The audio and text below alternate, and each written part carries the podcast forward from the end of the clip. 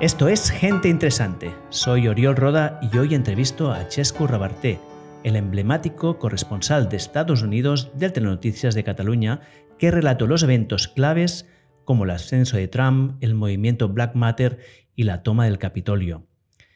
He invitado a Chesco a este podcast para hablar del presente y el futuro de Estados Unidos, un país que tiene unos contrastes increíbles. Por un lado, es el innegable líder mundial y la fuente de la mayoría de las revoluciones sociales, científicas, culturales y tecnológicas que han modelado el mundo moderno. Pero al mismo tiempo alberga el capitalismo más salvaje, unas desigualdades sociales que en Europa nos parecen casi macabras. Sufre una crisis de soledad y una, una epidemia de opiáceos desbordada, devastadora, y está sumido en una crisis política que la ha dejado prácticamente paralizado. Chesco es la persona acertada para hablar de todo esto. Sus cinco años siguiendo los eventos que han marcado este país le han dado un conocimiento muy profundo sobre las problemáticas y recientemente ha publicado el libro A Estados Unidos al País de las Contradicciones, donde habla justamente de todo esto. Antes de continuar, quiero contextualizar esta entrevista. El enfoque principal de este podcast es el estilo de vida, la salud y el bienestar individual, pero en mi, opinión es igualmente importante entender y mejorar el mundo en el que vivimos. Piensa que es igual lo mucho que te cuides si el mundo donde vives no está tan bien sano. Por esto, de vez en cuando entrevisto a expertos en cambio climático, agricultura regenerativa, movimientos sociales o, en este caso, a un periodista experto en geopolítica. Estados Unidos, con su inmensa influencia, juega un papel crucial en dar forma a nuestro mundo comprender hacia dónde se dirige este gigante no solo una cuestión de interés, sino una necesidad vital. Y sin más dilación, acompáñame en esta fascinante conversación con Chescu Reverte. Chescu, muy buenos días. Buenos días. Bueno, ya ves que estoy aquí saliéndome de mi zona de confort y haciendo una entrevista a un periodista, que esto ya es peligroso de por sí, porque... vigila, vigila. Y me gustaría empezar con, que nos cuentes un poco de historia, donde, cómo terminaste como corresponsal en Estados Unidos, cuál es tu trayectoria. Yo soy una persona que toda la vida ha tenido una fascinación por la información internacional, desde que tenía 15 años o 16 años, pues ya las noticias que leía en el periódico eran las internacional y un poco estudié periodismo y relaciones internacionales y un poco ya lo, lo siento un poco dentro de mis genes. Y entonces eh, me fui de corresponsal a Londres por, por, TV3, después estuve pues, tiempo también en la redacción como de envía especial, después fue el jefe de internacional de, de, TV3 y al final tuve yo la oportunidad de eh, ir de corresponsal a Estados Unidos, que un poco era un sueño que yo tenía, porque siendo un freak de internacional, de la política internacional, pues todo pasa un poco por, por Washington. Y tuve la suerte que, pues, que me dejaron ir y ahí me pasé cinco años y yo creo que fue el periodo profesional más interesante de mi vida. Porque además tus años coincidieron con el, pues que el periodo más convulso. Yo me acuerdo cuando yo vivía en Estados Unidos, porque también viví cinco años, pero mi periodo fue, o sea, cuando yo me iba, tú, tú, cuando yo me fui de Estados Unidos, tú llegaste más o menos. Me acuerdo cuando entró Obama en el poder, que estaba con unos amigos americanos que se pusieron a llorar en el momento que anunciaron ¿no? que había ganado las elecciones, porque había, bueno, veníamos de George Bush, que había sido también unas presidencias nefastas, pero es que luego llegó Trump, que es que deja a George Bush como si fuera un, casi un, angelito. Sí, sí, sí. Trump lo ha superado todo. Y yo siempre digo que eh, los periodistas a veces somos un poco egoístas y cuando te vas a un país esperes que pasen muchas cosas. Y como más cafre sea presidente, más números tienes de, tener muchas noticias. En el sentido de que si tú estabas ah, de corresponsal a Italia cuando mandaba Berlusconi, pues tenías garantizado que, ¿no? muchas noticias y que la redacción te compraría muchos temas. Si tú ahora eres el corresponsal en Argentina ¿no? y acaba de ganar Javier Milei, ah, pues seguro que los próximos años van a ser muy convulsos. Y con Trump un poco pasó lo mismo. Viniendo del oasis un poco que era Obama, ah, Trump supuso un terremoto absoluto en muchísimos sentidos, y un volumen de trabajo enorme, pero si te gusta el trabajo y te gusta el tema, pues eh, te sientes un poco privilegiado porque estás en un país donde pasan una serie de terremotos que eh, igual otros corresponsales del mismo país no, no, han, no han, vivido ni, ni trabajado sobre ellos. Y pero antes de entrar un poco en la política de Estados Unidos, sí que me gustaría que nos contaras desde tu punto de vista personal cuál fue para ti el momento más impactante de tu vida, de tu experiencia personal en Estados Unidos? Yo creo que es el, 6 de enero ¿eh? del 2022, cuando, perdón, del 2021, ¿eh? el asalto al Capitolio. Uh, tuve la suerte que estaba en Washington aquel día, además fue un poco casi casualidad porque estábamos en plena COVID eh, y recordarás que viajar era una odisea y había yo venido de, de, vacaciones de Navidad una semana en España y entonces el regreso a Washington en principio no estaba garantizado porque era la embajada que tenía, tenía que dar un permiso especial por ser periodista y hasta el último día no lo supimos. Todo que llegó, yo llegué dos días antes y mientras que otros corresponsales se quedaron en España y no pudieron, y se perdieron quizá el día más importante ¿no? de, la, de, la, década ahí. Y, um, y entonces uh, yo me levanté el 6 de enero uh, sabiendo que uh, había una, una convocatoria de, de, un meeting de Trump delante de la Casa Blanca y que después la multitud iría al Congreso para hacer un poco de presión para que, denunciando lo que ellos dicen, decían que era un fraude electoral. Obviamente, en ningún momento pensé que acabaría con un asalto al Parlamento, con un intento tan brutal de subvertir la, democracia. Y entonces ah, yo pude un poco ah, ser testimonio y ver aquel asalto, porque cuando empezó, pues fuimos corriendo al Congreso y estuve toda la tarde ahí con todos los trampistas que están haciendo lo que están haciendo y son momentos aquellos que te tienes que frotar los ojos y pensar, wow, esto no puede ser verdad y te los frotas de nuevo pensando, wow, yo lo estoy viendo, retransmitiendo y, y, y viviendo, ¿no? porque eh, realmente creo que es uno de los días más importantes de la historia de los últimos 50 años en Estados Unidos. Y era un poco la culminación de cuatro años de trumpismo y también de un medio año de campaña electoral ah, muy bestia, que de alguna forma no es, no es de extrañar que acabase como acabó. ¿no? Sí, los que, los que seguimos la, la, política americana, pero no somos de allí, yo creo que estamos todos alucinados de que pudiera pasar eso, ¿no? Pero más allá de, la... Quiero contextualizar que digamos que mucha gente ve Estados Unidos desde la distancia, pero cuando vives allí te das cuenta que la realidad que nos llega aquí es muy diferente, ¿no? Tú viviste allí con familia. Exacto. ¿Cómo fue tu vida familiar allí? La verdad es que muy buena y maravillosa. Ah, Washington ah, es una ciudad, te diría, el, el, oeste y el noroeste de Washington es una ciudad ah, muy agradable para vivir en familia, mientras que el sur y el sureste eh, es, mucho, mucho, más desigual y más peligroso. Pero yo vivía en la, donde vivía la mayoría de periodistas, que es el noroeste, una zona ah, tranquila, con casitas, con su jardín, con su valla ah, de color blanco, ardillas y conejos un poco por las calles y una sensación muy alta de seguridad y de tener la sensación de que es un país, al menos Washington, agradable, con oportunidades, con unos colegios públicos en esta parte de Washington también que está muy bien y con mucha implicación de los padres.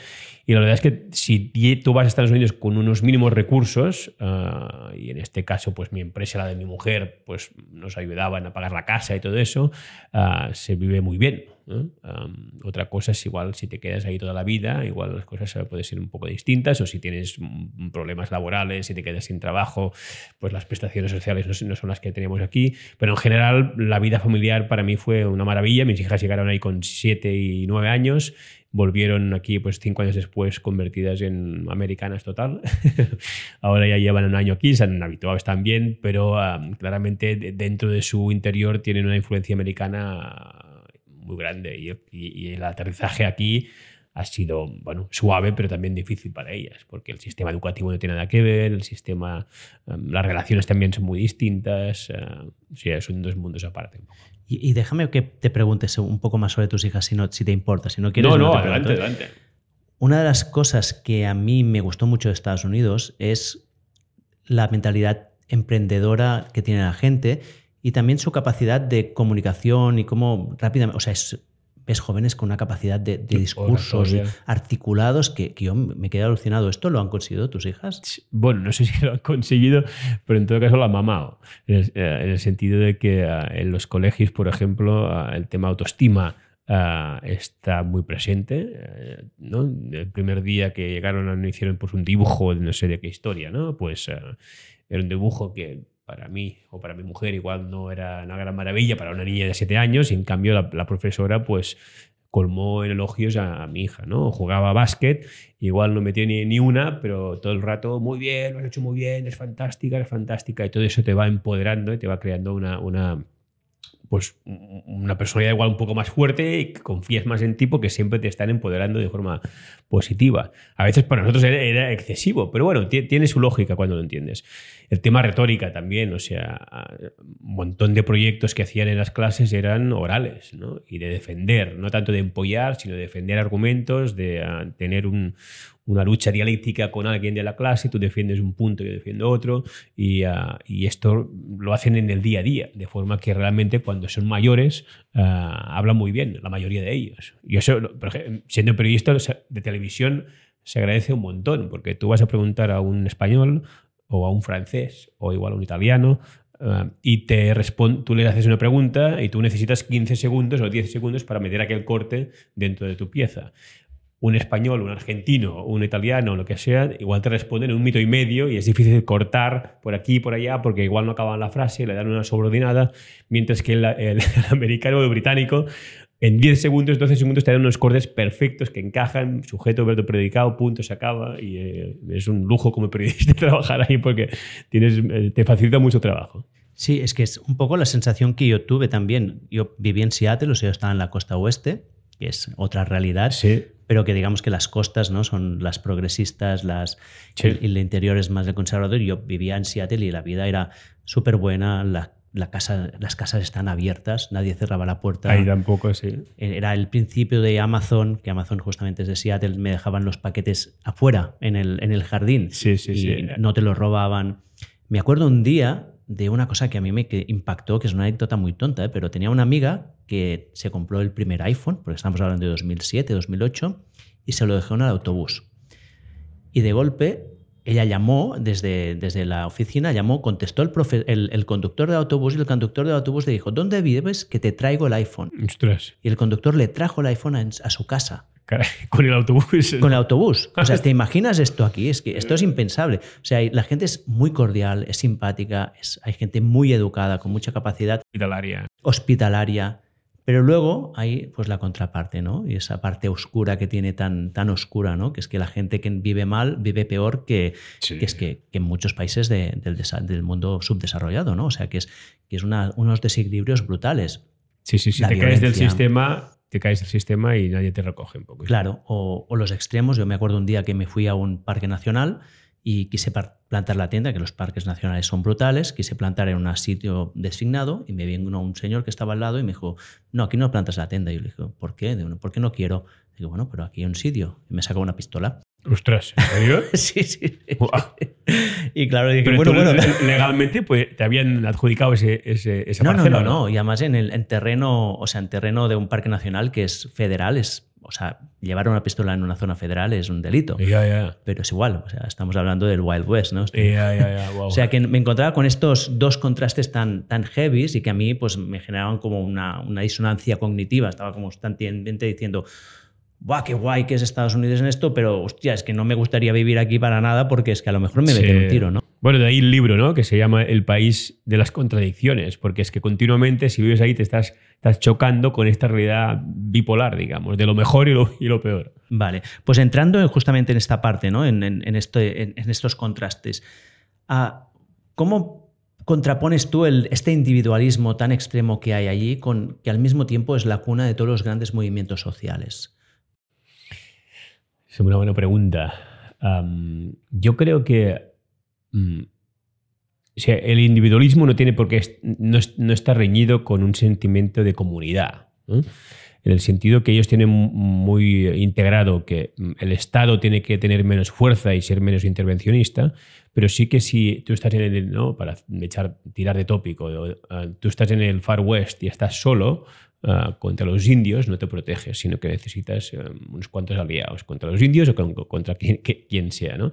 Con lo cual ah, te tienes que aliar con, varias, con más gente que está en tu situación, formar una comunidad y a partir de ahí te puedes defender. Después cada uno en su casa hará lo que quiera, ¿no? rezará a quien quiera, pero sí que ah, lo que yo percibo, por ejemplo, en, mis barrios de Washington, es que la gente tiene una implicación mayor que aquí con su barrio y con su comunidad. Ahí hablan mucho de community y ese sentimiento de que tú formas parte de, parte de algo, el Estado no tiene que proveer, pero en cambio tú tienes una obligación que es lo típico de, que, de cuando nieva a la gente, pues tu obligación es pasar la, pala por delante de tu casa para quitar la nieve y eso no lo va a hacer el ayuntamiento, sino que es, obligación tuya cuando hay hojas, cuando en otoño caen las hojas, también es obligación de, todo vecino limpiar obviamente su trozo de tierra, también un poco la calle que tiene delante, porque el gobierno eso no lo va a hacer.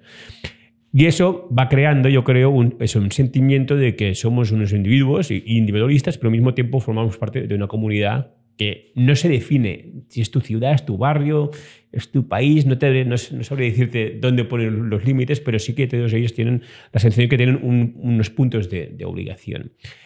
Y eso puede estar o no en contradicción con este individualismo, que en efecto la gente, como decías tú, es súper hospitalaria, cuando llegas a un pueblo, hay una casa y tú eres el nuevo vecino, pues es cierto que te vienen con el ramo de flores o con un pastel o lo que sea, te invitan a su casa a, comer o a tomar una cerveza. Todas las charlas en general son muy agradables, interesantes, pero muy epidérmicas también.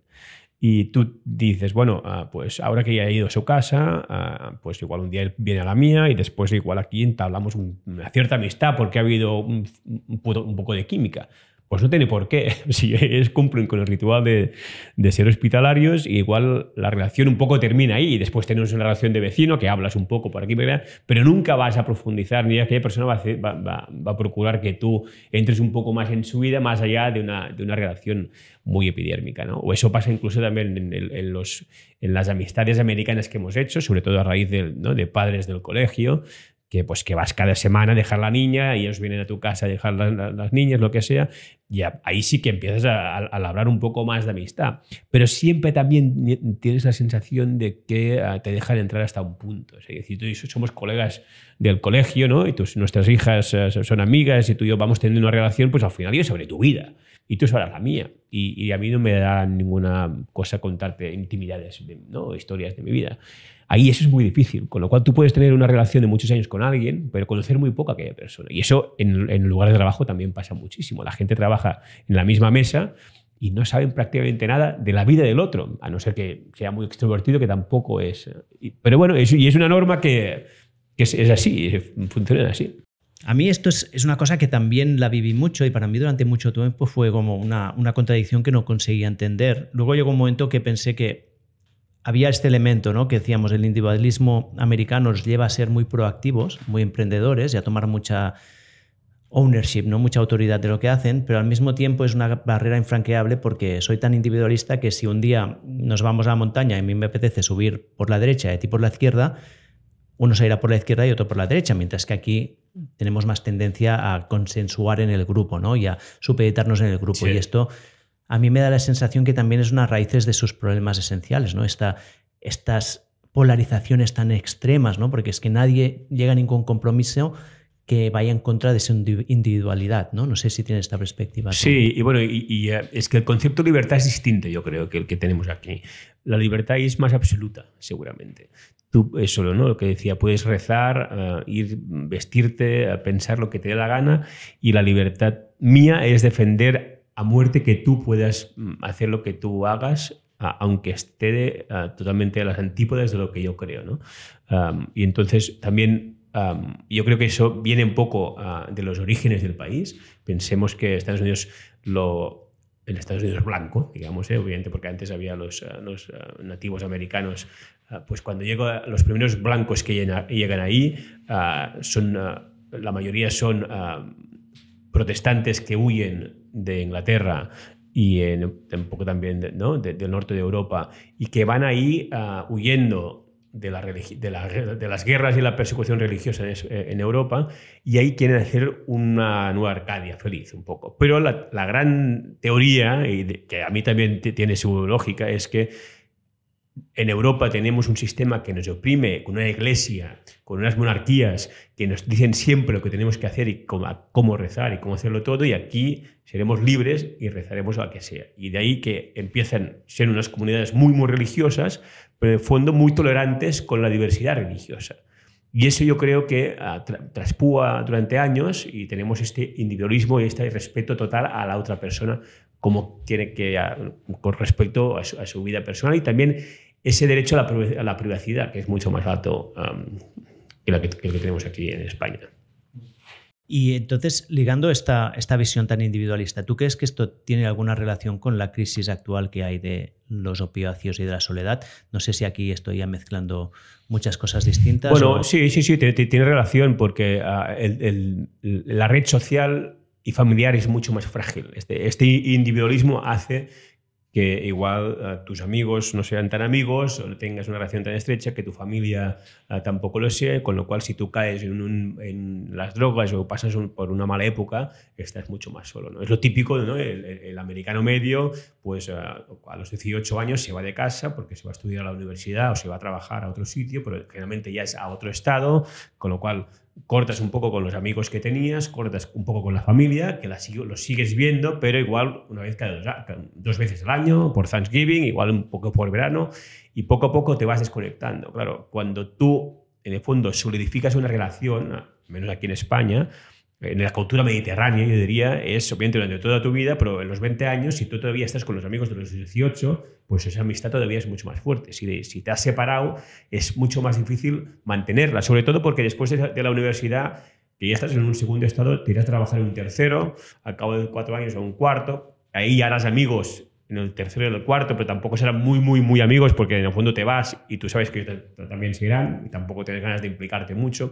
Y como tienen un, una vida un poco más nómada, esto hace que se sientan, uh, en el fondo, yo creo, más solos. Igual son más fuertes para vivir en soledad, pero no tienen esta red social que tenemos nosotros, que tú sabes que no tienes un problema, llamamos a un amigo o la familia, están ahí. Ahí los llamas y seguramente están a 2.000 kilómetros, es mucho más difícil que, te ayuden. Y como has perdido el contacto cotidiano con ellos, también te es más difícil igual acudir a ellos cuando tienes un problema. Y esto, en un montón de situaciones de gente que se engancha a la droga, pues produce que pues, nadie los vaya a rescatar, cuando aquí igual sí que hay este plan de rescate mucho más elaborado. Claro. A lo mejor podrías contar un poco qué es lo que pasó con esta epidemia de los opiáceos, porque mucha gente ha oído hablar de palabras sueltas, pero sí, creo ¿no? que ya, ya, ya buena serie ya en, sí, sí, en, es, Netflix. Es, es, una crisis que yo siempre digo que empieza por la avaricia humana, ¿eh? en ese caso por la avaricia de una familia de farmacéuticos. Uh, una familia que se llama Shackler, que ellos tenían, uh, pues comercializaban medicinas. Y entonces hay un día que uno de ellos uh, se, le, se obsesiona con la idea de conseguir hacer un calmante opiáceo que no sea adictivo él veía con razón que el, dolor era un problema enorme en cualquier país. Hay mucha gente que, tiene dolor, ¿no? Hay gente que se ha roto una pierna, que tiene un cáncer, que tiene cualquier historia, que tiene dolores crónicos y la vida con ese dolor es, realmente un incordio. Y entonces eh, se, se, trataba de encontrar una medicina que no fuese adictiva, porque todos los opiáceos, como la morfina o como la heroína, tienen el problema que si te lo tomas mucho, te enganchas. Y él, pues bueno, mm, estuvo investigando en el laboratorio, tal, tal, tal, consiguió convencer a la autoridad mm, como nacional de, medicina en, Estados Unidos, exacto, la, la, FDA, un poco de forma medio corrupta, hasta que les dieron el, sello de que este producto uh, se puede vender, no es adictivo y lo recomendamos. Empezaron una campaña brutal de marketing para pacientes, para médicos, para farmacias y inundaron el país de esas pastillas. Que al principio la gente estaba entusiasmada porque realmente tú, tú tenías dolor crónico, te lo tomabas y no pasaba nada, pero una parte muy importante de la gente que se los, tomía, se los tomaba acababa enganchada. ¿Cómo se llamaba la pastilla? Oxycontin se llamaba. Oxy, Oxycontin. Y, um, y entonces, uh, ¿qué pasaba? ¿no? Que explico en el libro, uh, un, varios casos. ¿no? Pero uno de ellos es un policía uh, de un estado de West Virginia, un estado típico un estado ¿no? de montañas postindustrial en decadencia, y es un, un, chaval pues, que es policía, un día se rompe la pierna, va al hospital, se rompe la pierna persiguiendo a un, a un, del, a un delincuente y el médico le recepta estas medicinas porque le duele mucho la, la, rodilla. Y entonces en España o en Europa a ti te receptan estas medicinas por tres o cuatro días y después te van bajando la dosis. Ahí habían convencido a todo el mundo que te las puedes tomar un mes. Y aquí tienes las pastillas por un mes y habrías que estar a la mar de bien y tal. Cuando termina el mes, se le acaban las pastillas, va al médico y dice, hostia, yo... Uff, no me puedo quedar sin pastillas porque noto que si no me la tomo me siento mal, ¿no? Pues el médico igual le da un poco más, pero hay un momento que ya no, porque ya no, ya, ya estás curado, todo el día funciona. Y entonces esa peña, ¿qué le pasa? Pues que ya está con un nivel de adicción brutal y si no consigues medicinas legales, pues te vas al mercado negro a intentar pillar estas mismas pastillas y si no las encuentras, pues acabas con un derivado el más próximo que tengas, que en este caso es la heroína, porque te produce un efecto un poco mm, parecido y también es un opiáceo. Que ese policía, que era el hombre que defendía la ley y que de hecho él había visto un montón de problemas de, drogadicción en, su ciudad, acaba enganchado buscando heroína y drogas para, para matar el mono que tenía, hasta que acaba siendo el mismo un delincuente y acaba siendo un día pues unos compañeros ex policías suyos, que, bueno, que eran policías, él ya no lo era porque había perdido todo el trabajo, la mujer, la hija, todo, pues lo acaban, ¿no? acaba en detención, acaba en la prisión condenado por tráfico y consumo de, drogas. Y un poco esto es lo que pasó con miles y miles, centenares de miles de personas en, Estados Unidos que a raíz este, de, este, de esta medicina acaban enganchados.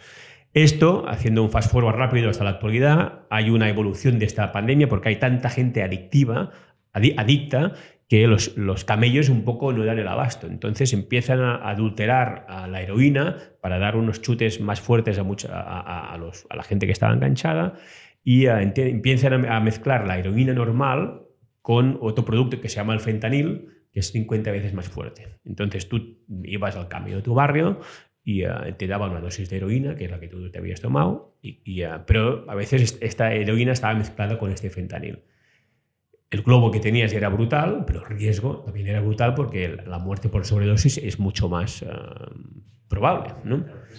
exacto. Y, eh, entonces, eh, sobre la base de estos centenares de miles de personas que eran adictas y que ya no podían recurrir a la medicina normal, pues mm, se va introduciendo este fentanil que al mismo tiempo todavía te engancha mucho más que la heroína, que es mucho más adictivo y se va esparciendo como una epidemia brutal hasta el punto que en la actualidad mueren 100.000 personas cada año en Estados Unidos por sobredosis. 100.000 personas, es una, es una barbaridad. Y no hay forma mm, de, frenarlo, un poco porque es como el fentanil y la heroína es muy fácil de traficar porque eso es, no, es, no, es la marihuana o, ¿no? o el hachís, incluso la cocaína que necesitas pues cargamientos más, más, más grandes. La heroína y el fentanil con una dosis ¿no? muy pequeña ya tienes ya tienes un efecto inmenso. Y el país en este caso está desbordado y hay estados y ciudades, en, muchos centros de ciudades que están tomados por los eh, drogadictos, eh, la gente se va y, y, de nuevo, como es un estado débil que no tiene una red de protección social importante, pues toda esa gente se cae del sistema, se cae y nadie un poco lo recoge.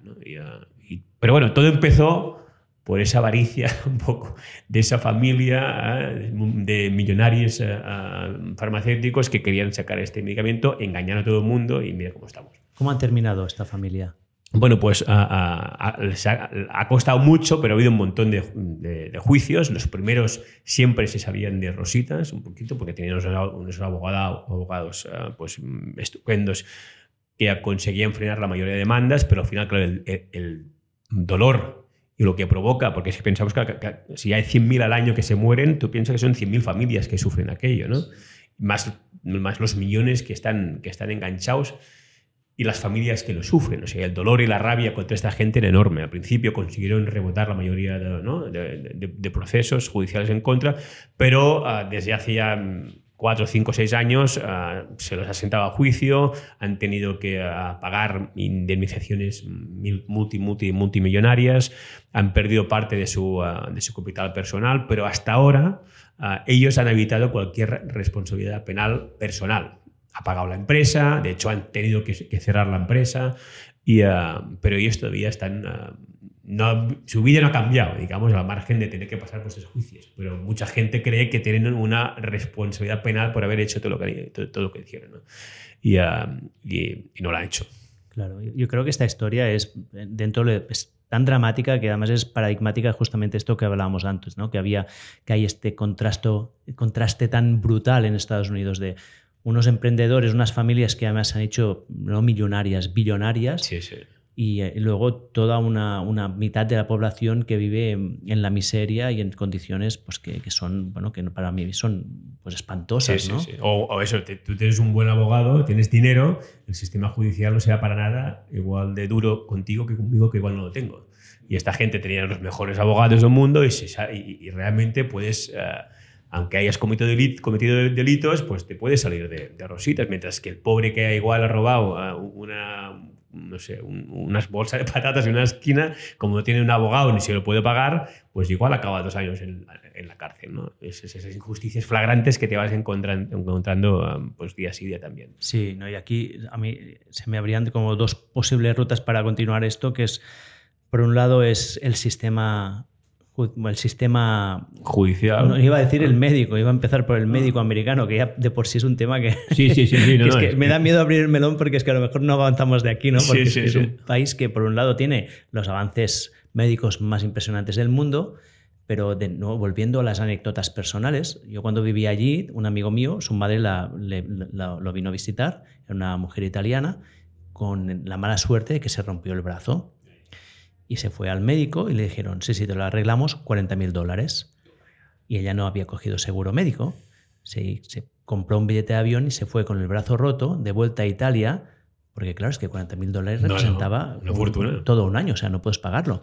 ¿no? Y esto para la gente que está allí es el día a día. O sea, tú estás, es que este es el sistema donde si tienes dinero todo va muy bien. Exacto a la que no tienes dinero es como una espiral, todo es más caro, sí, sí. No, no, no, puedes salir, ¿no? Te quedas súper atrapado. Es una sociedad muy binaria en este sí, sentido. Y, y, aunque lo tengas, a veces también se, se, te acaba en el sentido que hay mucha gente que tiene problemas médicos y, uh, y al final es que no pueden pagar las macrofacturas que les, que les llegan. Me acuerdo de un reportaje que hice con un, una familia eran dos señores mayores, igual de 70 y pico años, que ya toda la vida habían tenido una hija con un tipo de dificultad especial, que siempre había tenido que tener ¿no? pues más médicos y tenían una cobertura sanitaria uh, que te llega hasta un punto y, y ¿no? pues hasta los 5.000 euros te lo paga la cobertura, la, la aseguradora, y después tú pagas lo que sea pues bueno, ellos a veces tenían que pagar porque la hija, pues, ¿no?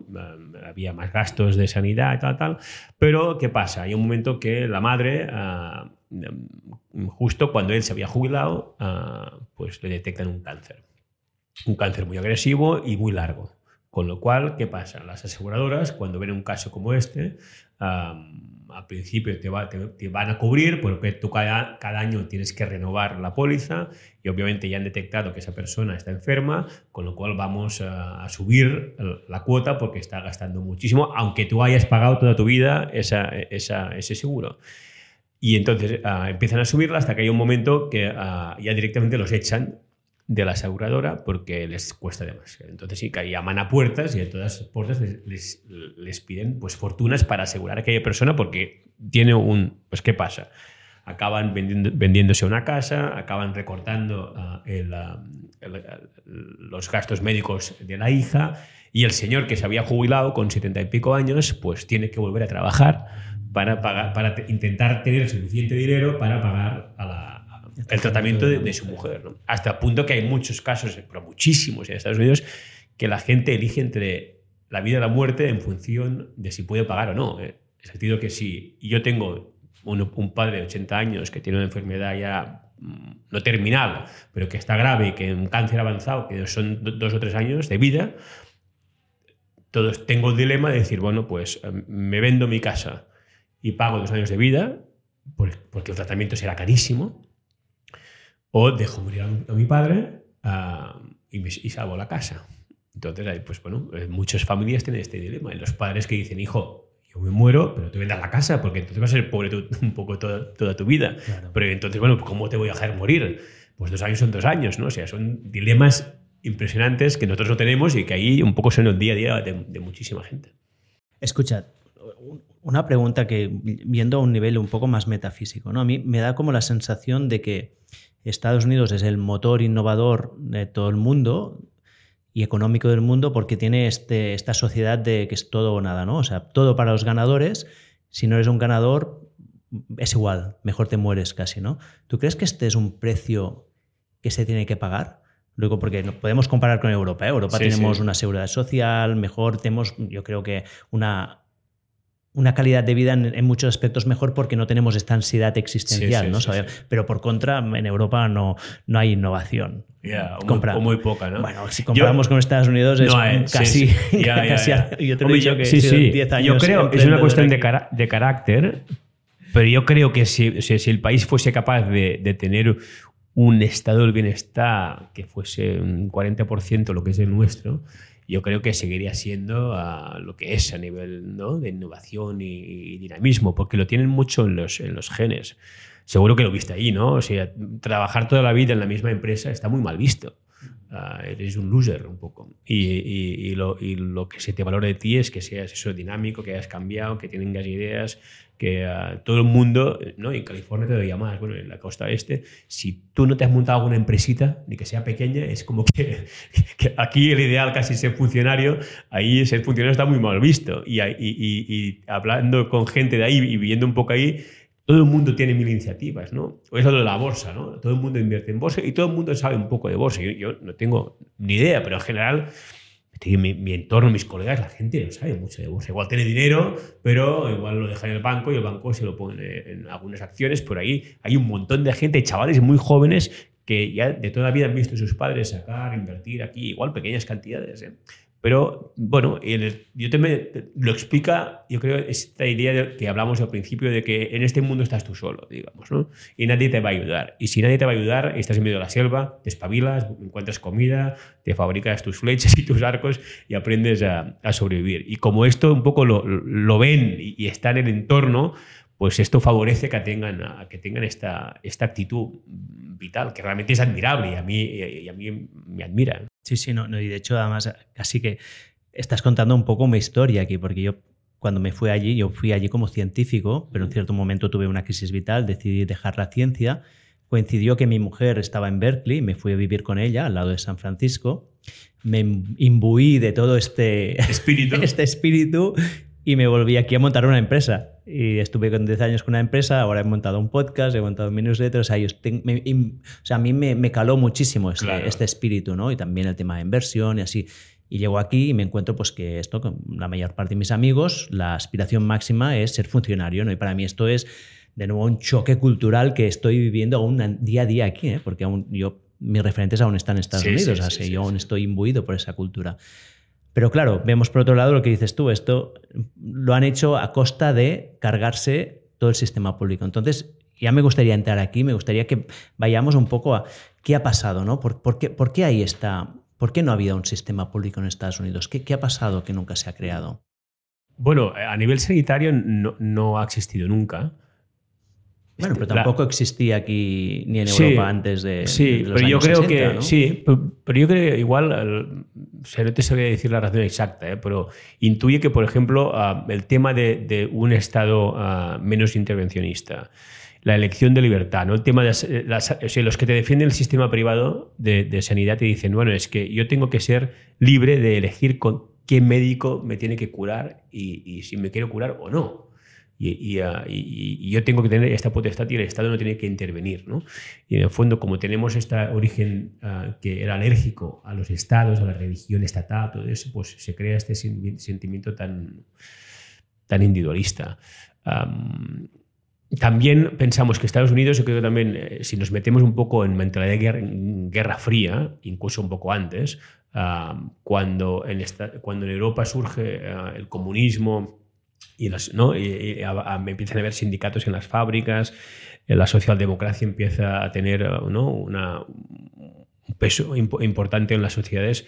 En Estados Unidos un poco se ve todo lo que suena a izquierdas como el enemigo y eso hace también que mm, incluso la socialdemocracia sea sospechosa, aunque no. Ah, Keynes es, eh, es, británico y tiene influencia un poco en, en Inglaterra, en Estados Unidos lo que vemos es que, de hecho, incluso demócratas y republicanos durante décadas han tenido una concepción que el Estado tenía que hacer poco y que la intervención estatal no, no, era buena para nada y que no, estaba, que no formaba parte del carácter ah, y del ADN norteamericano.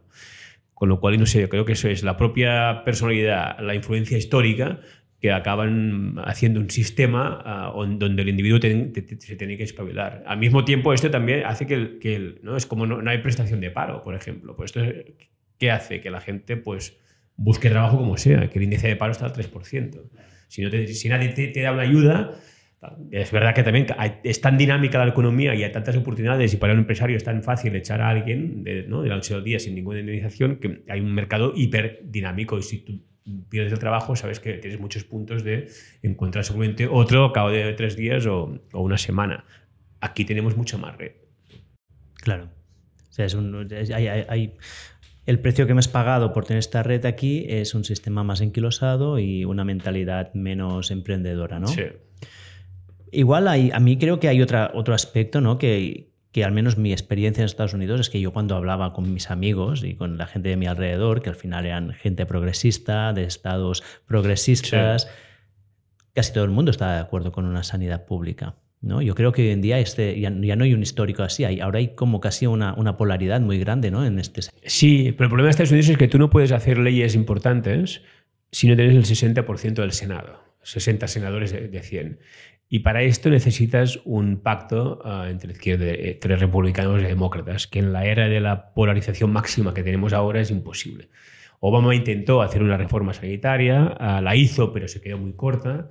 Ah, y aunque la gente esté muy a favor, habrá un partido republicano que siempre, y algunos demócratas igual más moderados, que será un anatema para ellos. Y, ah, en el fondo cambiar la sanidad es como cambiar un poco uno de los pilares y la mentalidad del país. Con lo cual, pues mejor lo dejamos como está y ah, tú te espabilas y esto es una, un poco es la jungla, pues tú sobrevives y si te caes, te caes. Este es el precio que todos, estamos, que todos aceptamos que tenemos que pagar y la mentalidad es un poco esta. ¿Y, por qué hay esta polarización tan grande? A ver, yo creo que todas las sociedades occidentales están polarizadas. La nuestra, ¿no? Sí. También mucho, te ves ahora, ¿no? Argentina, te vas a Italia, te vas a cualquier país, está polarizado. En Estados Unidos también, y seguramente más, yo creo que ahí hay, un, hay una, una, particularidad que es que la mayoría social blanca que es quien ha dominado el país toda la vida y que era una mayoría del 70-80% hace 50 años, cada vez se va haciendo más pequeña. Todavía es mayoría, pero está claro que demográficamente le va en contra y la sociedad cada vez será más, más, diversa. Hay una reacción importante de una parte de este electorado blanco a estos cambios, que saben que no se pueden evitar, pero sí que se pueden frenar. Entonces, la forma de, frenarlo es ser, muy reaccionario. El hecho de ser reaccionario hace que las minorías o la gente que no es como tú reaccione a tu sobrereacción. Y así se va creando un círculo vicioso donde cada vez las dos partes están más distanciadas. Y si a eso le sumas a un, un presidente Trump que hace de la división y la polarización una bandera y que claramente gobierna por los suyos y no, no, amaga ni con gobernar para todo el país, y unos medios de comunicación ah, que cargan mucho las pilas y eh, se dedican mucho a alentar este, este conflicto, digamos, esta polarización, pues tienes un, ¿no? lo que tenemos ahora, que es realmente extrema, que una sociedad, o sea, una misma familia que tiene ¿no? un trampista y un demócrata, pues que casi ya no pueden hacer la comida de Navidad juntos porque están en universos paralelos y se han dejado de hablar. ¿no? Y tú vives en tu burbuja, él vive en su burbuja, no hay interconexión y cada vez vas viendo el otro más lejos, lo vas deshumanizando y además si tienes unos políticos que incentivan esta idea y van machacando, machacando que el otro es una amenaza, pues vas creando dos mundos paralelos que cada vez son más irreconciliables. Y Chisco, una cosa, tú estoy seguro que tú has hablado con muchos trampistas, ¿no? Por, tu, por tu trabajo. Sí. Cuéntame cómo es que una persona puede llegar a, creer en Trump. ¿eh? Lo digo porque desde mi perspectiva, ver un, señor que básicamente todo el rato está diciendo mentiras, que además mentiras que son obviamente mentiras, o sea, es que ni se esconde de que son mentiras, es que no entiendo cómo la mitad de la población se lo cree. ¿Cuál es, ¿Cuál es el perfil si existe un perfil de trumpista? No los extremos, ¿no? No los Proud Boys. Sí, sí. no, no, no. Hay, hay, un... Mira, hay muchas explicaciones. Uh, y no, y, no están todos locos, digamos. Exacto, supongo que no. Para nada. Primero hay la derecha tradicional, que sí es el que en el fondo no, le entusiasma mucho Trump, pero es su candidato. Y en el fondo mejor tener uno de los tuyos que mande que no pasa a un demócrata que va a implementar una, una, agenda que a ti no, no, te conviene ni te gusta. Entonces estos pues hacen como un ejercicio de realpolitik, de, de bueno, no me, no me, encanta, pero es, es, de los nuestros y mejor él que otro. Después hay uh, mucha gente que, seguramente con razón, se siente o le hacen sentir especialmente desplazada, ninguneada, que el país ha avanzado y ellos se han quedado un poco atrás, rebotados un poco uh, con el sistema. Gente que tiene la sensación que hace 20 años la vida era más fácil, más cómoda, especialmente la gente blanca, y ahora ven cómo uh, pues, uh, algunos en la universidad con sus hijos, pues igual el que saca más buenas notas es un latino, o es un negro, o es un asiático, o ven que decíamos antes, cada vez es, más diversa y entonces hay un punto de resentimiento de yo antes tenía más de poder y ahora lo estoy perdiendo. Y esa gente Trump la alimenta mucho y le da un sentido. Y esto le está pasando porque ha habido unas políticas, porque hay una inmigración, ¿no? Te relata un poco los chivos expiatorios que explican tu situación, que igual no es tan mala, pero te hace creer, también creer que es mala.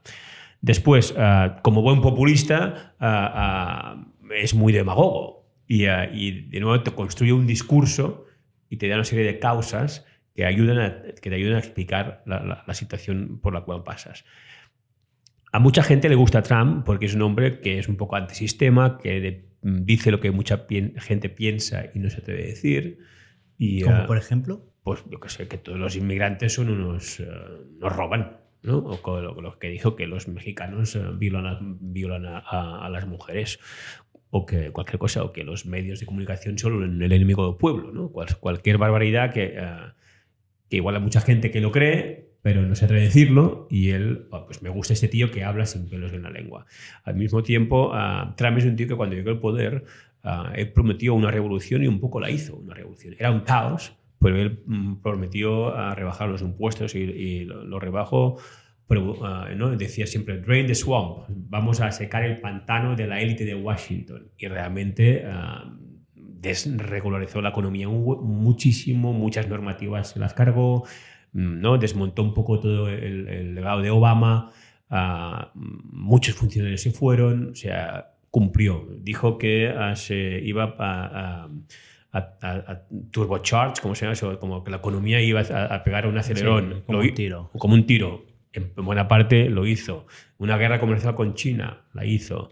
Uh, vamos a trasladar la embajada a Jerusalén, la hizo. Vamos a romper el, pacto nuclear con Irán, lo hizo. Era un tío que podía ir a sus votantes y decía, a diferencia de otros políticos, yo cumplo con esto, con esto, con esto, con esto. Y además vamos a hacer América grande, ¿no? Y te da la sensación también de comunidad. Muchos trampistas un poco que estaban con la globalización y, veían un país que no iba um, igual un rumbo que no les gustaba, él les da realmente una sensación de comunidad. De no es un partido político, el partido, sino que ahora es del trampismo.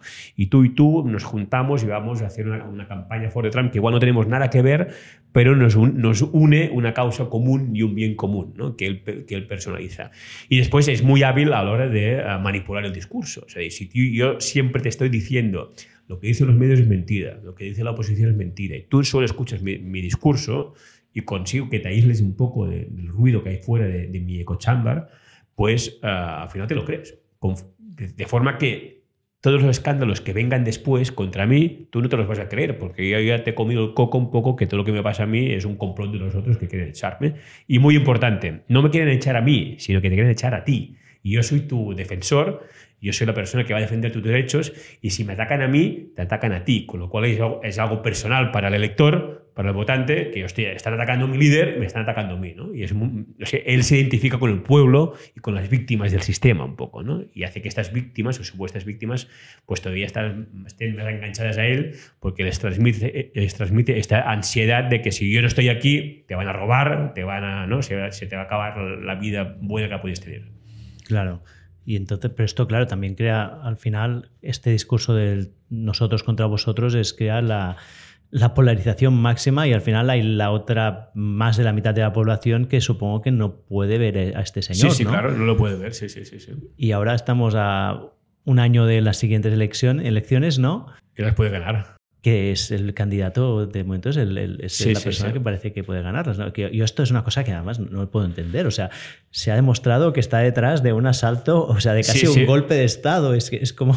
No, no, y que, estamos en Cataluña, que unos que hicieron unas elecciones, digo esto, pues han estado muchos años en la prisión, ¿no? o sea, que este señor mandó a la gente al Capitolio y, así, está aquí como, como si nada. No, no, y es sorprendente que pueda ganar no solo por el Capitolio, digamos, sino porque también su presidencia fue un caos, a, margen de lo que hizo. El COVID, ¿no? La, la, de muerte. la gestión del COVID fue un desastre absoluto, en parte por el COVID y él perdió las elecciones pero la gente igual tiene poca, tiene poca memoria. Y, ah, y entonces, ¿qué pasa? Uh, pues recuerdan que igual la economía iba mejor con él, que es un tío que les tiene buen puestos, que sí, que está un poco loco, pero que en el fondo, pues este individualismo americano, ¿no? Si él está ahí, igual pues también yo puedo hacer un poco más vivida, habrá más, más oportunidades. Y sobre todo también es lo de siempre, si gana Trump no es tanto por mérito de Trump, sino por demérito del rival. En este caso Biden, es un, candidato ah, muy viejo, flojo, el país no va mal, pero la sensación de la gente es que no va bien. Ah, a nivel económico, pues no tiene un paro del 3%, una inflación del 5%, pero la gente cree todavía que las cosas no van bien. Y sobre todo, Biden transmite una imagen de debilidad y de fragilidad y la gente no le transmite confianza. Y hay mucha gente que igual si hubiese un, líder demócrata un poco más joven, un poco más vigoroso y que no que, que, tuviese la sensación que está ¿no? con plenas facultades, lo, lo, votarían. Mientras que ven el actual inquilino de la Casa Blanca y no les convence, igual pues, un poco por despecho votar al otro. ¿no? ¿Y, ¿Y no se dan cuenta de esto los demócratas? Sí, pero el problema es que cuando tú tienes un presidente que opta a la reelección, eh, que ha hecho un primer mandato y este presidente quiere hacer un segundo, no hay nadie en el partido que se atreva a levantarse y a, echarlo y a convocar unas primarias. Y Biden no se da cuenta de esto tampoco. Bueno, Biden lo que le pasó un poco, yo creo que se daba cuenta porque el país y el, ¿no? y el mandato no iba muy bien, pero hubo las elecciones de medio mandato, recordáis, ¿no? hace un año, justamente que su partido salió muy bien parado. Generalmente se da un patacazo descomunal el partido que está en la Casa Blanca y en cambio él ah, conservó el Senado y, ah, y, perdió la Cámara de Representantes, pero muy poco. Sí. Y de hecho todos los candidatos trampistas, de más de la trampista, muchos perdieron. Y eso un poco fue la reflexión de Biden. Dice, bueno, pues tampoco estoy tan mal. La gente ha votado. Ah, o sea, los demócratas nos teníamos que hundir y no nos hemos hundido. Igual no soy tan impopular como se dice o como dicen las encuestas. Y esto le dio como un poco de, autoconfianza. Me imagino igual también hicieron sus, sus mm, sondeos internos para ver mm, cómo estaba y al final decidió ah, quedarse. Yo creo que ahora se está viendo que es un error, porque incluso la gente defiende, ¿no? en las encuestas la mayoría de gente está de acuerdo con las políticas que está implantando Biden, pero no con Biden, con, no con la persona. Y esto hace, hace pues que Trump tenga mucha más, eh, muchas más posibilidades de, éxito y ahora mismo ganaría las elecciones. Además, claramente. Sí, sí. ¿Hay algún otro candidato demócrata que tenga posibilidades? ¿Alguien con carisma? No, no, no, porque para empezar, si no se han convocado primarias.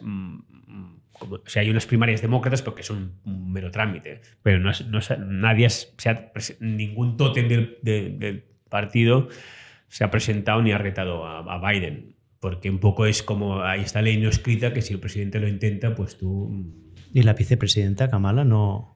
No, primero porque es su vicepresidenta y nunca retaría a su, a su jefe que, quien la puso ahí. Y después porque Kamala eh, es una persona que es tan casi tan impopular como el propio Biden, con lo cual esto también yo creo que eh, forma parte de la ecuación. Si el, si el vicepresidente o la vicepresidenta hubiese sido más popular y, y hubiese tenido más tirón popular, seguramente igual Biden se hubiese visto como más fuerza para, para irse. Claro. Pero lo normal es que el relevo lo, lo, lo, coja el vicepresidente en este caso. Y el ser floja, pues porque la gente no acaba de convencerle mucho, pues Biden también pensó, bueno, es que si le dejo el relevo a, a, a Kamala, tampoco igual vamos a triunfar. ¿Y por qué no es popular Kamala? Pues porque es un. A ver, eh, a, su favor tiene que decirse que, es una, que los vicepresidentes del primer mandato generalmente siempre tienen un perfil muy, bajo. todo el foco se lo vio al presidente, es el presidente quien tiene que liderar el país, se tiene que considerar el poder, tiene que renovar ¿no? el poder en unas elecciones y el otro está un, poco más ahí apuntador. Y en el segundo mandato, que es cuando eventualmente hoy tienen la opción de presentarse ellos de presidente, tienen más, uh, mucha más presencia pública. Dicho esto, um, Kamala. Um, es una persona que también está de, de vicepresidenta un poco por las circunstancias. Y me explico. Cuando Biden estábamos ya en la recta final de las elecciones y tiene que elegir a, una, a un ticket, a un número dos para, para que la acompañase, estamos en medio de las protestas de George Floyd. ¿Te acuerdas? Sí. Eh? Que el afroamericano que mataron, que un policía mató Sí, ahogándolo. Black tal. Lives Matter. Exacto, y todo eso. Y ah, entonces era conveniente en ese momento que el número dos fuese ah, negro y además, Mujer. demócrata, mujer. O sea, ella cumplía dos requisitos que en ese momento iban muy bien y no había muchos más candidatos con ese perfil. Pero Kamala era una mujer que ella fue fiscal eh, general de California, una tía potente, mm, cuatro años de senadora, pero tampoco tenía una fama de ser una gran oradora o una tía que en el Senado hubiese impresionado mucho, que tuviese una gran carrera ya en Washington y un poco terminó donde terminó más por las circunstancias y un poco por ser lo que era, que, que no por méritos casi propios, podríamos decir. Y, eh, y entonces bueno, pues eh, estos cuatro años, tres años y pico tampoco va a generar muchísimo entusiasmo. La gente no, no la ve ni la tiene muy presente y, y, de ahí que estamos un poco como estamos, que Biden tampoco puede pasar el relevo porque igual sacaría menos votos que él. Hostia, pinta mal la cosa, ¿eh? Para los demócratas pinta mal, pinta mal, Bueno, pero bueno.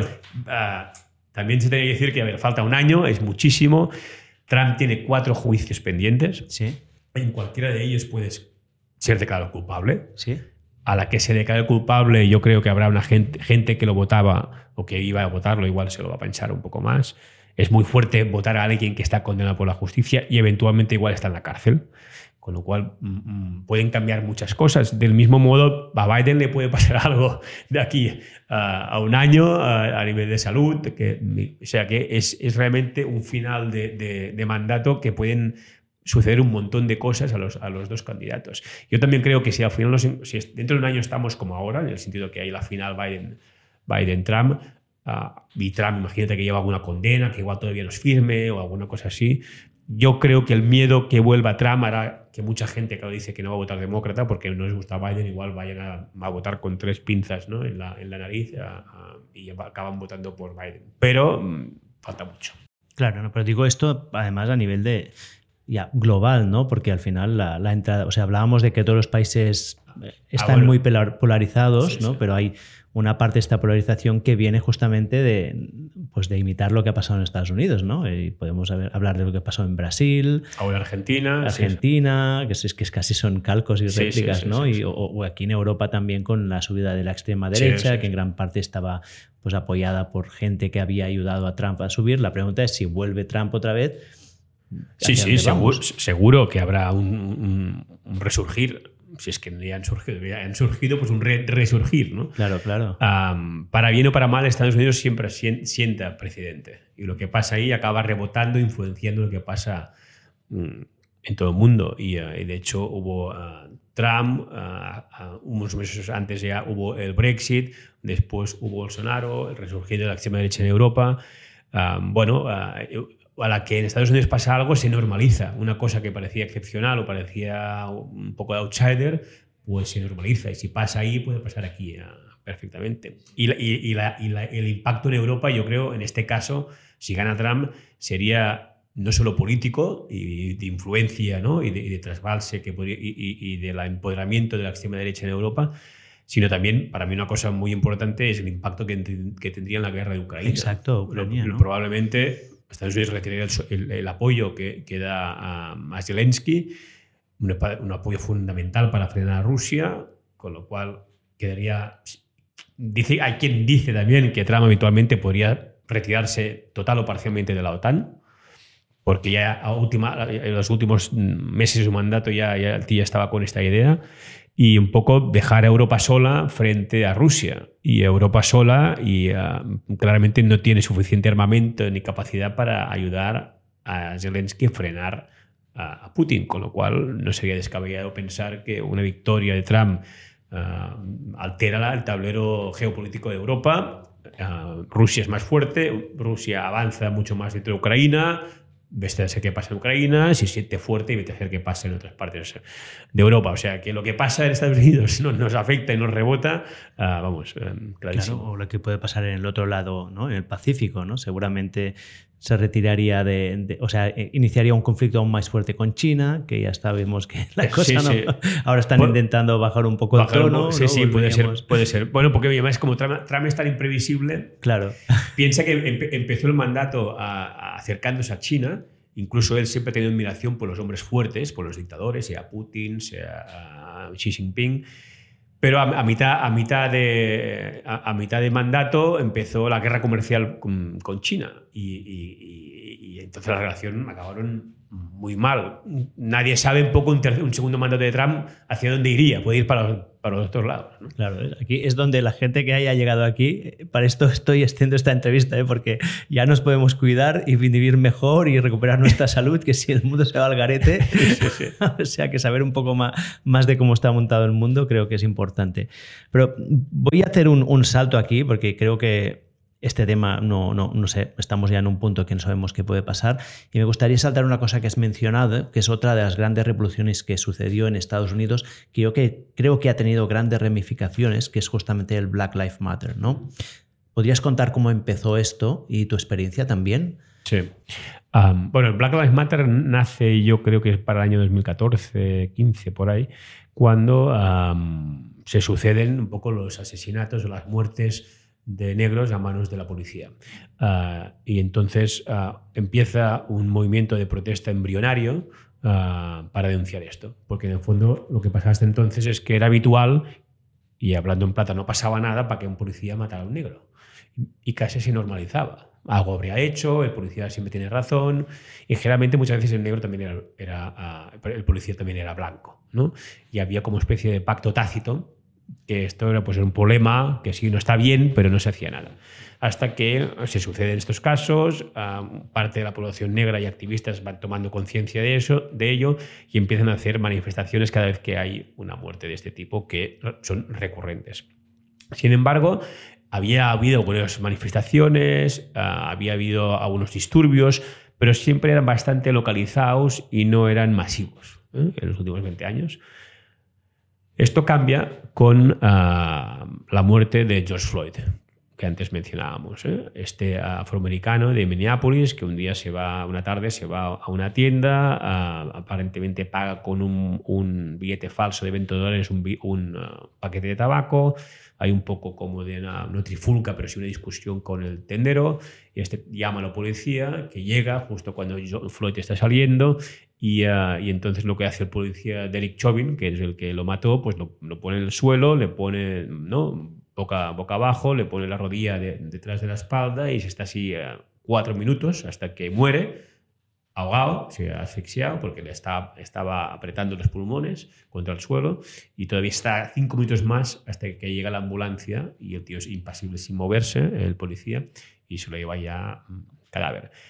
Todo esto queda grabado en una, porque una, una, chica joven que estaba ahí en la tienda pues lo firma y van increpando al policía diciendo que le estás matando porque él decía I can't breathe, no puedo respirar, no puedo respirar. ¿no? Y va como ya al final ya llamando a su madre y el policía impasible con una sangre fría brutal pues se hacía, ¿no? miraba para otro lado. Esto queda grabado y, la, y obviamente es un vídeo que al, pues, al, cabo de pocas horas se, se hace viral. Y, y entonces al principio yo pensé, bueno, y incluso me acuerdo, hablando, yo mandé un mail, porque cada, cada noche mandaba un mail como a la redacción diciendo, oye, para, para el día siguiente hay este tema y este tema, si lo queréis me llamáis y tal. Y les puse, uh, oye, ha habido pues, ¿no? otro caso de violencia policial, bueno, pues, pues, podemos hacer una crónica, pero bueno, yo creo que será uno más, porque este país estamos así, ¿no? Hicimos la crónica, y, uh, pero uh, poco a poco, en unas horas, aquel vídeo se viraliza. Y entonces empiezan, sobre todo en Minneapolis, cuando había pasado, multitud de gente salen a la calle y salen con, también con bastante violencia. Porque en Estados Unidos, cuando hay estallidos mm, sociales, raciales, pues, generalmente se lía. no, son manis pacíficas, Ah, sino que hay una parte, son pacíficas, pero hay una parte que al final que hay saqueos, se queman coches, se queman tiendas. Hay mucha rabia contenida. Hay mucha rabia contenida. Y aparte que esto era muy fuerte, porque todo el país había presenciado como un policía mataba impunemente sin ninguna razón a, un blanco. Y entonces esas protestas que empiezan en Minneapolis, en, Minneapolis empiezan también a, a ir de ciudad en ciudad y al cabo de dos días es el país que literalmente está en llamas, con grandes manifestaciones y después grandes disturbios. Las policías están muy desbordadas, pero la magnitud ah, ah, que va tomando realmente es eh, inédita, porque por primera vez en las manifestaciones no hay ah, unos, cuantos unos cuantos negros y unos pocos blancos, sino que empiezan a haber muchos blancos.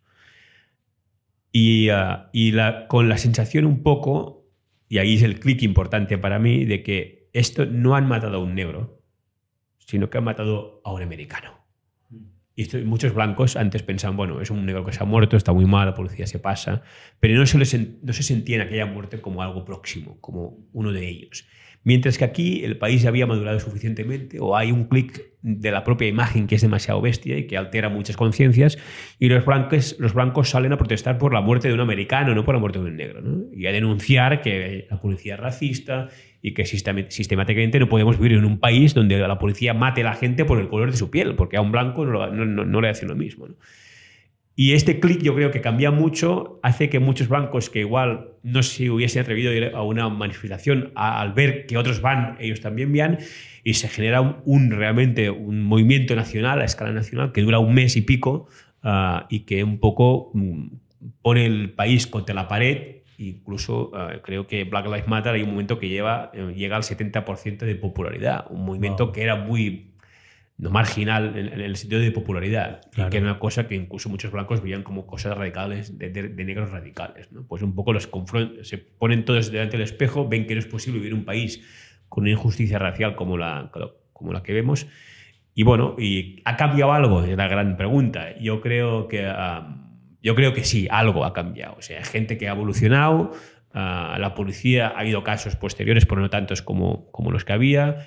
Y bueno, sirvió para que el país viera que el racismo realmente es algo que está todavía muy presente, que es estructural y que se tiene que trabajar más eh, para intentar erradicarlo. Bueno, y que condenaron a este policía, cosa que es como una excepcionalidad porque siempre habían salido impunes. Exacto, exacto. También era muy importante y estuvimos ahí en Minneapolis eh, durante el juicio porque había mucho miedo, porque o sea, era flagrante que había matado. Pero es que en muchos juicios anteriores había, también era flagrante que uh, un policía había matado a un negro y el, y, el policía salía, salía que, lo, que no condenado, inocente, porque los 12 miembros del jurado al final pensaban que no, por lo que, por lo que fuera.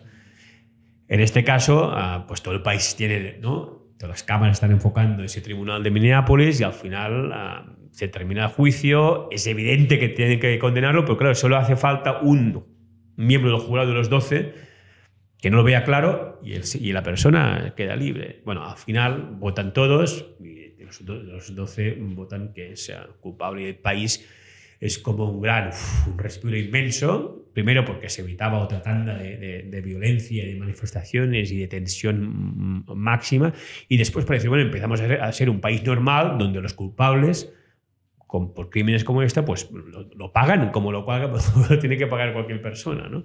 Y es como que el país, yo creo que madura un poco y se hace un poquito mejor. ¿Cómo fue ese momento para ti? No, muy emocionante, porque recordaba estar la, tensión de estar en la plaza esa de Minneapolis, dentro de los juzgados, con un montón de, de, periodistas, pero también muchísima gente. Y había, también me acuerdo, muchos afroamericanos que estaban realmente mm, con una angustia enorme porque que están hartos de vivir en un país donde realmente tienen miedo de salir a la calle porque un policía, y es que es literal, ah, los vea y, los puede matar. O yo no, tengo una hija de 20 años que sale por la calle, va en coche, ah, un policía lo puede parar y ella puede acabar fatal. ¿no? La gente vive con esta, con esta angustia. Y si a raíz de George Floyd ah, si el policía salía un poco como siempre, pues el resto de policía en el fondo tenía carta blanca para seguir haciendo lo que, lo que hacían, mientras que sentar un, presidente era importantísimo para que todos ellos vayan con mucho más cuidado y, traten a los negros un, poco mejor. Y, esa, y toda esa multitud, un poco, todos sentían aquel caso que era muy importante por el país, pero también por sus propias vidas, porque querían vivir un poco más tranquilos. Claro.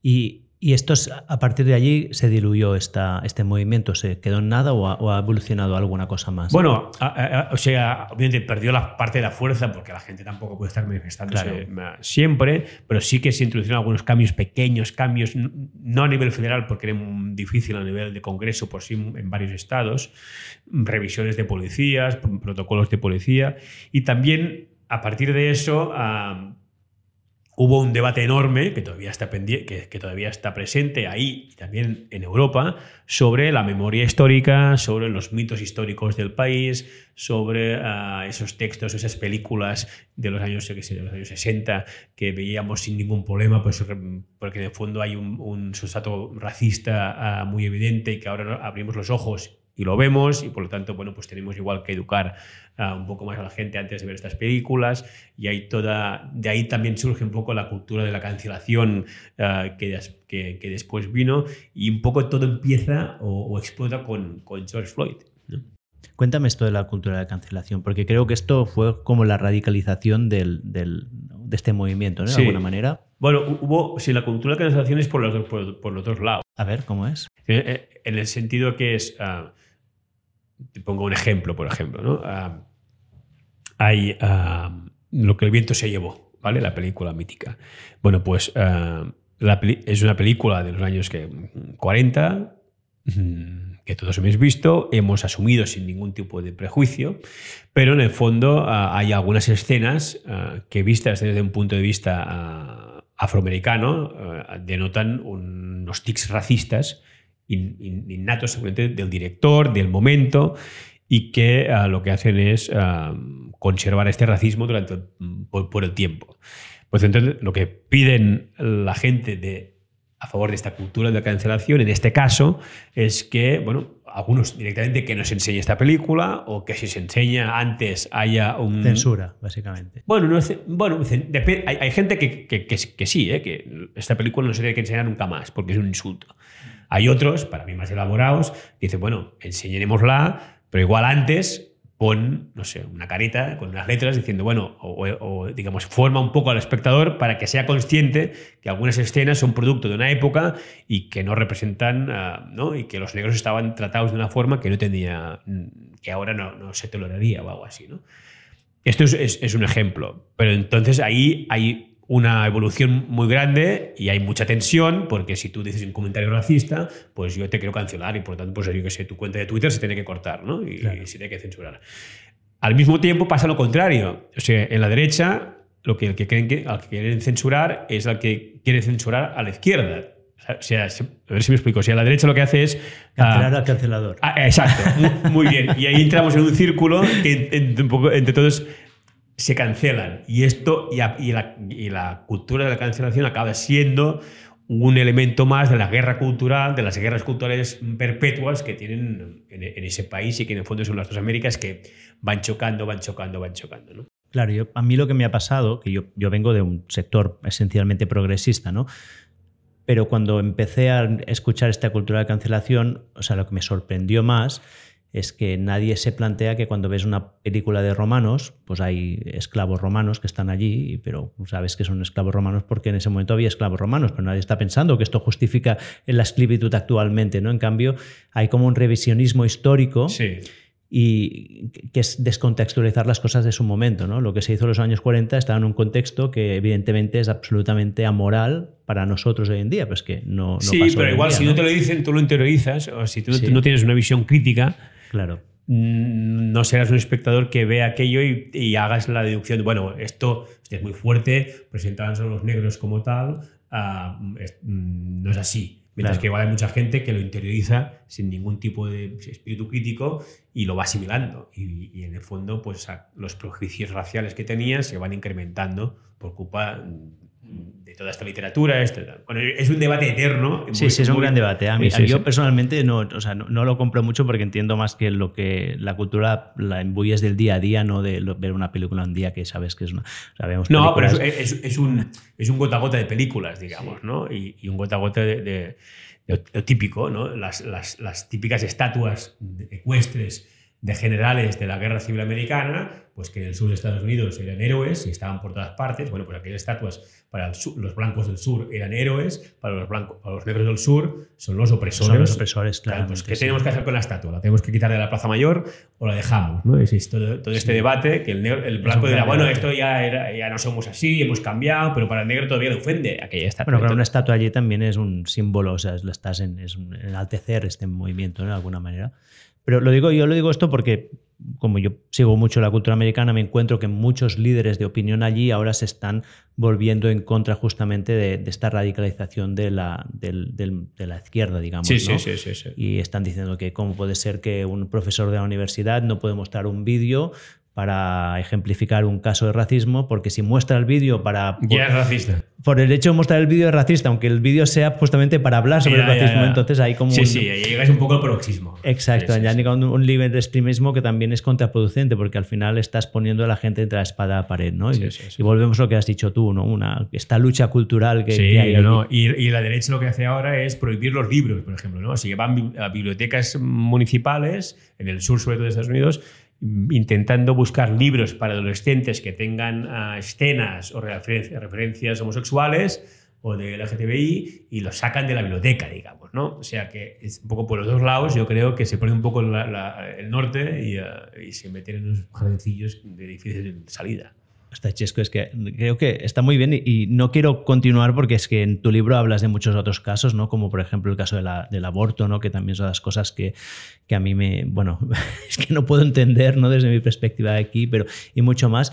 Pero lo que sí que se ve es que Estados Unidos está realmente en un momento de una fractura social brutal, ¿no? Y tal como he dicho, es la primera potencia mundial, sí, sí. es el líder cultural del mundo, es el que ha guardado la paz en el mundo en los últimos 60, 70 años ¿Tú crees que de aquí se van a salir? ¿O, o realmente estamos viendo cómo hay el libro, ese, ese libro de, de, de, Dalio, ¿no? de Ray Dalio, que es ese gran inversor que también se hizo medio filósofo, sí.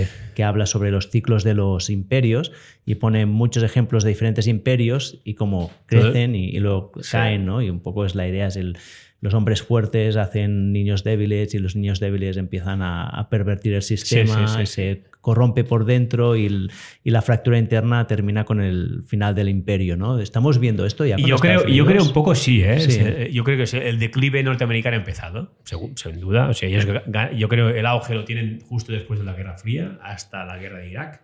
Ahí son los, el mundo es unipolar y ellos son los, ¿no? los reyes del mambo pero a raíz de la, de, de, ¿no? del fiasco de Irak, después viene la crisis económica de 2008, bueno, pues empieza un declive sostenido a causa sobre todo de las propias decisiones erróneas que, que toman. Después igual uh, uh, hemos entrado en un periodo de decadencia y eh, que para mí la clave es ver la velocidad o, el o la inclinación de esta decadencia, ¿no? Uh, yo diría que con Biden, con uh, Obama, se frena un poco la decadencia que había con Bush. El país vuelve a tener un poco más de prestigio internacional, la economía se recupera. El mundo no, uh, que generalmente una parte del mundo estaba fascinado por Estados Unidos, pues vuelve a estarlo. Pero con Trump esto vuelve a, o sea, el declive se hace más rápido, el país es más disfuncional, hay muchas más guerras, muchas más guerras internas, Uh, hasta el punto que hay casi un golpe de Estado, ¿no? Como el 6, y esto es producto de que el país no funciona, que la estructura del país no es sólida suficiente para evitar una cosa. Yo creo que sí que estamos viendo el declive, en el sentido de que um, Estados Unidos tuvo el momento de apogeo um, justo después de la Guerra Fría, cuando se creó el muro de Berlín durante 10 años, hasta 15 años, hasta la guerra de Irak, de 2003, que ahí empieza, por errores propios, empieza el declive y el mundo empieza a ver que esa eh, potencia hegemónica tiene una serie de disfuncionalidades y de, problemas eh, importantes que antes mm, parecía que no tenía tanto. Con Obama podríamos decir que se frena un poco la, velocidad del declive, que es imparable, pero aquí el tema es ver lo rápido que va. Uh, recupera un poco de prestigio, uh, un poco de más de, de cohesión, a nivel económico también mm, mm, va mucho mejor. Con Trump el primer año, los dos primeros años, a pesar de, del caos de la presidencia, económicamente también funciona. Obviamente pierde prestigio internacional porque la gente ya no, no ve a Estados Unidos como un referente. Pero a raíz del COVID, que es una gestión nefasta, a raíz también del intento de golpe de Estado del 6 de, enero, el mundo se da cuenta y ellos mismos se dan cuenta de que tú no puedes ser el primer país del mundo, la primera potencia, tener unos problemas tan enormes que no puedes gestionar para nada una, una, una pandemia que tienes un sistema político que produce un bloqueo político permanente hasta el punto que tienes un presidente que calienta una, una insurrección y por lo tanto ah, estamos viendo, yo creo, ah, este declive forzado de Estados Unidos. Igual Biden lo frena un poquito, pero tampoco mucho, porque las tensiones internas del país, él prometió curar eh, el país ¿no? y recoser las heridas y no lo ha conseguido porque la inercia un poco es, es, la que es. De hecho, hay la teoría política que dice que Estados Unidos solo funciona cuando tiene, cuando tiene un enemigo exterior muy claro, porque si no lo que hacen es pelearse entre ellos todo el día y acaba, y, acaba muy mal, pero en cuando encuentran un enemigo exterior, uh, funcionan. Yo, uh, me dices, ¿eres optimista? Uh, no sé, yo creo que en gran parte va a depender, el declive va a continuar, yo creo, sobre todo porque hay un otro país que es la China que lo va a superar tarde o temprano. Pero yo creo que el declive será más acelerado si Trump vuelve a ganar las elecciones, porque entonces él es una persona muy ah, disruptiva, que lo que hace es un poco cargarse y sobrecargar el sistema, y un segundo mandato yo creo que puede acelerar muchísimo ese, ese declive norteamericano. ¿Y lo ves probable tú o tú que... ¿Que gane? Sí. Bueno, ahora yo creo que es un 50%. 50%. Que es mucho. Es mucho. es mucho. Teniendo en cuenta que ha hecho, ¿no? Wow. Y, y ya como pregunta final, simplemente, ¿qué, ¿Qué crees que viene después? Si es que te atreves a decir algo. Después de Trump. Después de, o sea, la caída de América, la subida de China, ¿qué implica? Hombre, yo creo, ah, y de hecho termino el libro así, a Europa no nos conviene para nada que caiga ese declive norteamericano. Es que dependemos de Estados Unidos. Dependemos, es el hermano mayor, ah, obviamente nos protege y si tuviésemos algún problema nos protegería pero bueno, es tener la confianza y la seguridad que hay alguien, que el jefe de, la clase, digamos, es tu colega y no es tu enemigo. con todas sus eh, disfunciones, el sistema norteamericano, desde mi punto de vista, es mucho mejor que el chino autoritario. Ah, y entonces, si, si, el sistema norteamericano clave, ah, cae, uh, es, en el fondo es el sistema democrático mundial que también cae. Y la alternativa ahora misma es la China que es un mundo ah, que es una dictadura, que es un mundo de vigilancia continua, donde los derechos humanos pues no, eh, no existen, la contestación ni la crítica tampoco, y es entrar en una dimensión para mí ah, muy preocupante. De ahí que en el fondo nos conviene, ah, aunque no nos guste mucho Estados Unidos, que continúe siendo oh, un país referente, que eh, si, a menos de cara afuera y de cara adentro pues se defienda ¿no? el sistema de valores y de democracia universal que, hay y aparte también que cuando caen los imperios, generalmente son épocas muy turbulentas para el resto de la humanidad. Y una caída del imperio más o menos lenta tendrá repercusiones en todas partes, ah, y obviamente también en Europa, y no serían positivas, con lo cual yo espero que sea un declive lento, que no sea dramático y, eh, que, mientras tanto igual esto ya es wishful thinking porque Europa también vaya ganando un poco más de peso y, autoridad mundial y pueda compensar las pérdidas que tenemos al otro lado del, Atlántico. Wow. Chescu, wow, hemos tratado muchísimos temas y me he quedado un poco más preocupado de lo que empezaba. Bueno, pero esto es como una buena película, que no sabes, no, sabes el final. Y ellos de películas saben mucho. y, las suyas acaban bien generalmente. O sea, a ver si ellos consiguen hacer lo que hacen en sus películas y transformarse ¿no? y, sanarse un poco. Yo lo digo porque al, final, aunque Estados Unidos es un país que tiene estas polaridades, al final para mí yo tengo que decir que continúa siendo bastante mi referente cultural en muchos aspectos, es donde hay es donde se innova y es donde salen muchos de los movimientos que, sociales también que luego aquí nos llegan, ¿no? Entonces, en el fondo les deseo que consigan que, vaya, que les vaya bien, sin duda, sin duda. Idealmente. Si a alguien le interesa, os recomiendo muchísimo el libro. Solo está en catalán, ¿no? sí, solo en, catalán. Bueno, hay muchos de los oyentes que son catalanes. El libro, puedes recordarnos cómo se llama. Sí, es el, país, el País de las Contradicciones es de la editorial Ara Llibres. Y está en formato libro. en y, la segunda edición ya. Sí. O sea que está yendo bien. Sí. Y es un muy buen libro. Yo me lo he leído y la verdad es que me ha gustado muchísimo. Gracias. Chesco, ¿dónde puede seguirte la gente? Yo, bueno, mm, yo trabajo en los informativos de TV3 y, y ahí es donde sale más mi trabajo, en mi Twitter, Twitter. que es uh, Chesco Reverter, y arroba Chesco Reverter, y ya está, porque no tengo muchas redes sociales. Pues a ver, Twitter, ya no te he preguntado sobre Elon Musk y Twitter, que también sería otro Ah, bueno, otro capítulo, otro capítulo. y solo para finalizar, y aquí dejo un poco cliffhanger, que ya lo he comentado al principio de la entrevista antes de empezar, que tú justamente ahora vuelves de estar un mes en Israel, donde has vivido de primera mano pues, eh, la guerra esta con, con Gaza, que, que es otro drama mundial que estamos viviendo. Estaba muy tentado de preguntarte cosas, no lo he hecho porque habría sido ya abrir otro melón que es demasiado grande, pero si a la gente le interesa que, pues que, que, hables y cuentes tu experiencia, me puedo dejar un comentario y si hay mucha gente que le interesa, le puedo, te puedo pedir otra entrevista a lo mejor. ¿no? Muy sé bien. Si, te, si te atreverías a hablar de esto un poco. Bueno, si hace falta, sí. No soy tan experto, pero podemos hablar. Hemos estado ahí un tiempo, sí. Muy bien, pues Chesco, muchas gracias. A vosotros, gracias.